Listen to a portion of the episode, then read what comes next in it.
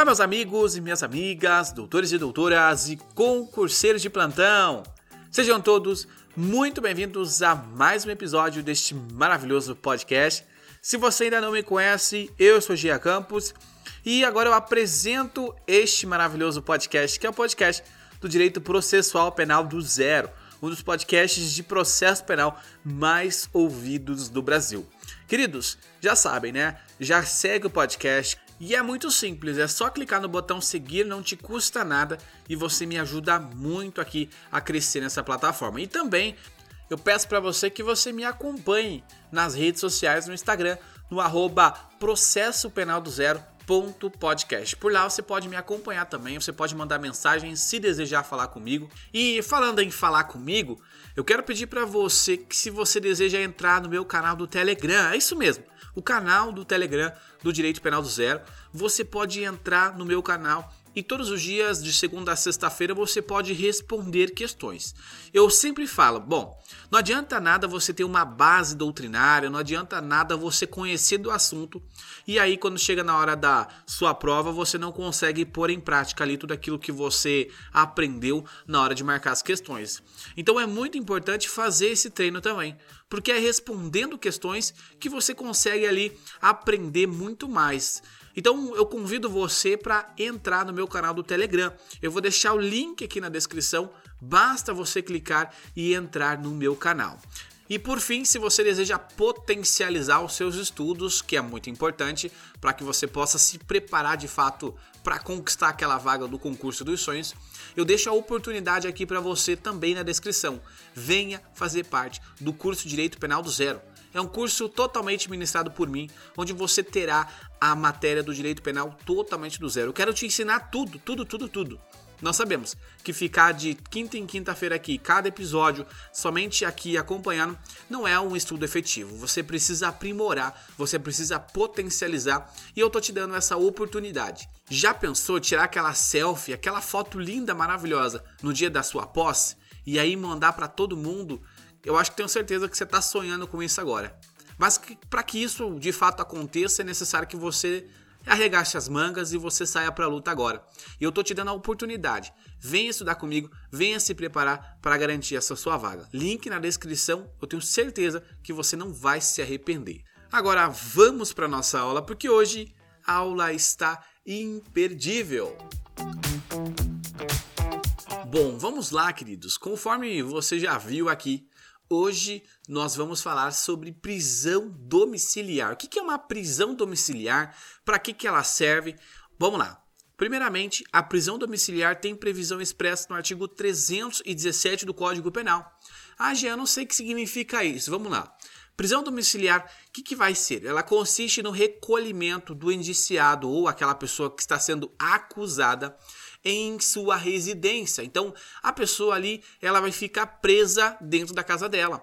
Ela tem algumas, alguns requisitos que ela deve cumprir, nós vamos falar daqui a pouco, e ela só pode se ausentar daquela sua residência, qual foi fixada pela autoridade judicial, com um pedido, uma autorização.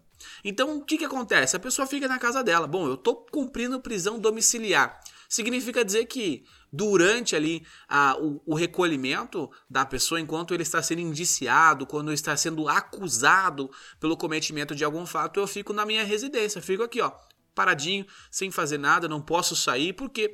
Porque isso é um benefício a mim, porque eu poderia estar em uma prisão, né? Eu poderia estar preso ali, restringindo minha liberdade em, uma, em uma, um estabelecimento prisional, mas eu tenho a possibilidade de estar na minha casa, no conforto da minha casa.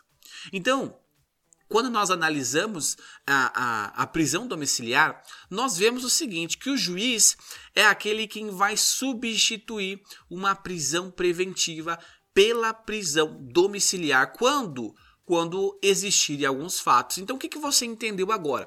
Primeiro, eu vou ter a prisão do sujeito. Ah, tem a prisão temporária? Tem. Vamos converter essa prisão temporária em prisão preventiva? Beleza. Só que agora o sujeito ele está cumprindo, né, uma uma prisão foi aplicada ao sujeito uma prisão é, preventiva. E aí, o juiz ele pode substituir? Vamos, vamos substituir? É o caso de substituir? Ah, então vamos analisar se é o caso. Então o juiz ele vai verificar quais são os requisitos? Primeiro requisito é o sujeito ser maior de 80 anos. Ah, o sujeito é maior de 80 anos? É.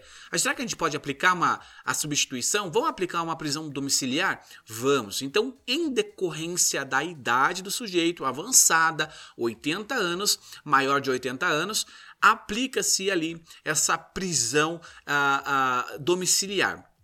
Outra questão, queridos, que é importante também, é uma extrema debilidade por motivo de doença grave sobreveio ali durante a investigação, o sujeito ele está, ele está ali em, com uma doença, né? Está acamado, ele está ali, veio a ser acometido por uma doença grave.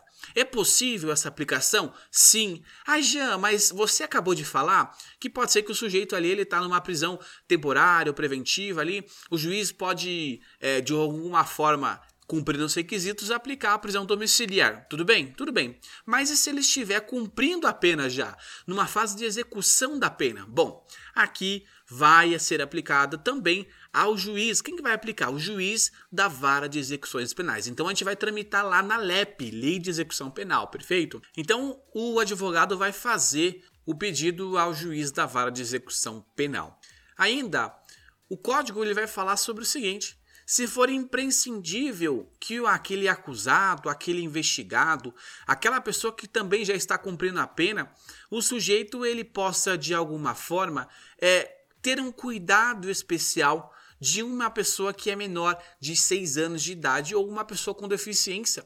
Bom, vai verificar, não existe nenhuma pessoa que seja capaz de cuidar daquele menor ou daquela pessoa com deficiência. Quando eu digo menor, é menor de 6 anos.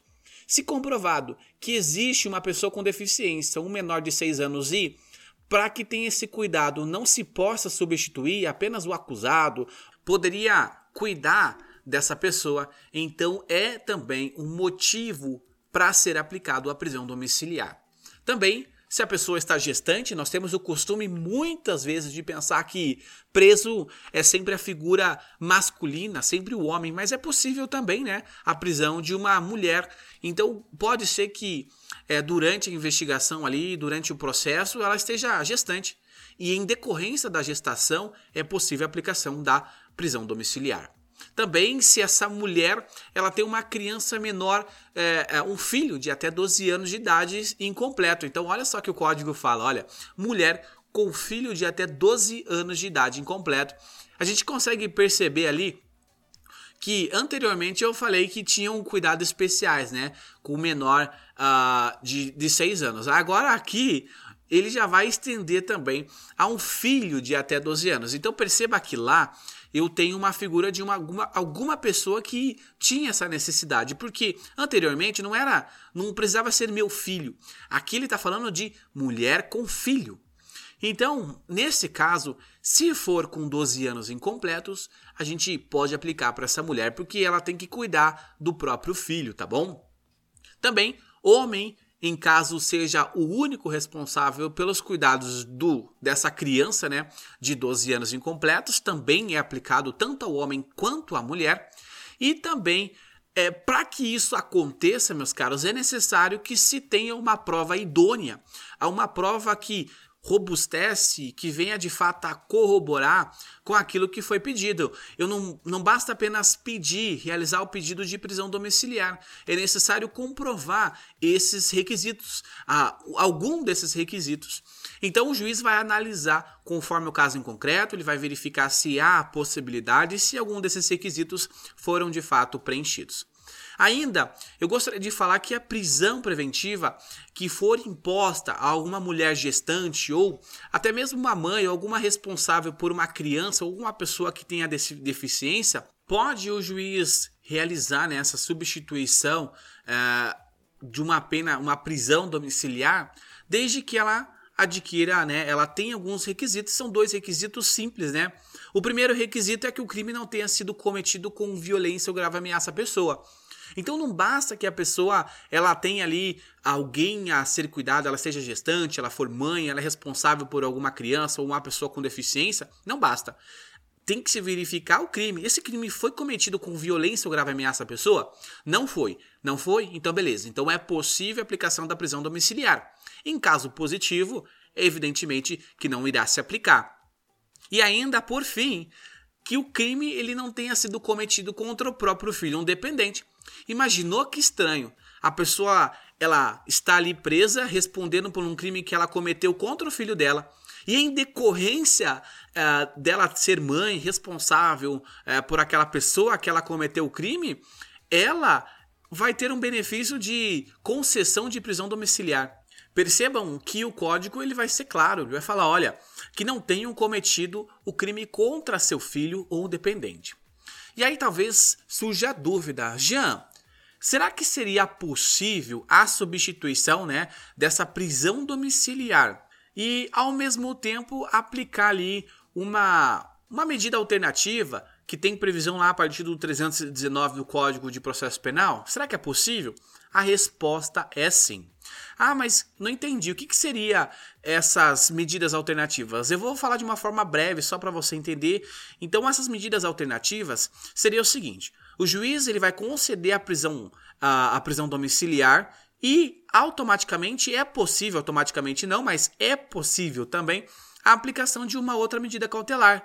Quais são os exemplos? Ó, de uma forma simples, fácil e rápido. Sejam elas ah, o arbitramento de fiança, a proibição de ausentar-se da comarca, a proibição de manter contato com uma determinada pessoa, o comparecimento periódico em juízo, suspensão ah, do exercício ali de, de ocupação de uma função pública, a internação do, do, do sujeito mesmo que seja de forma ah, provisória, a concessão, né, que nós temos muito, que é claro, ali do monitoramento eletrônico, a fiança. Então, esses são alguns exemplos de medidas cautelares. Então, é possível o juiz é, de uma forma ali, ao aplicar a prisão domiciliar, ao mesmo tempo aplicar uma medida cautelar, tá bom? Queridos, esta foi a aula de hoje. Muito obrigado a você que me acompanhou. Eu sou grato a você que nos acompanha aqui todas as quintas-feiras. Eu sou grato a vocês que acompanham também todos os nossos podcasts do Direito do Zero. Eu gostaria de pedir mais uma vez para você que se você quiser me acompanhar lá no canal do Telegram, vou deixar o link na descrição. Por favor, siga, compartilhe esse podcast, me acompanhe lá também pelo arroba processo penal do zero ponto podcast ou direito penal do zero ponto podcast. É muito simples, fácil e rápido, não custa nada para você, é totalmente gratuito. E mais uma vez eu queria te convidar para vir fazer parte do meu curso Direito Penal do Zero. É um curso excelente, com preço extraordinário e certamente vai te ajudar muito, muito, muito. Eu vou deixar o link aqui na descrição e espero te ver nos próximos episódios. Um forte abraço, até mais!